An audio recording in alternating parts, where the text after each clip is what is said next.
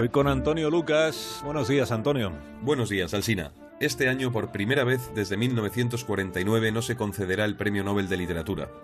Es significativo que esto suceda en un momento tan flácido de la historia, y que sea, además, porque un presunto gigoló de medio pelo ha convertido la cocina del galardón en un picadero delictivo, en un siniestro granero de abusos sexuales y palabronería de fanfarrón. El de literatura, además, es el Nobel que más interesa al mundo entero, así que un año sin Nobel podría ser como un año sin Lotería de Navidad.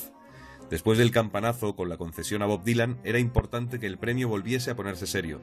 Y cuando parece que trabajaban en ello, salta el escándalo por un Pepito Piscinas acosador, capaz de arrasar con una aventura centenaria.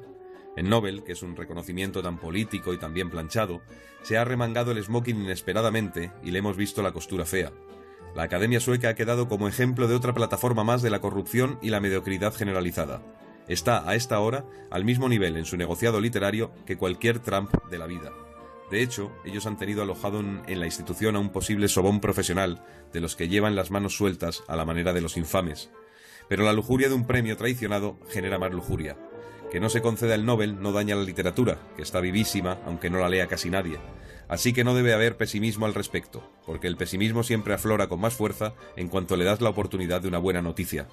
El Nobel de este año es ya un fracaso sin estrenar, pero cabe la tranquilidad de saber que en circunstancias normales incluso hemos tenido premios peores. Hasta la próxima. Hasta luego, Antonio. Si estás de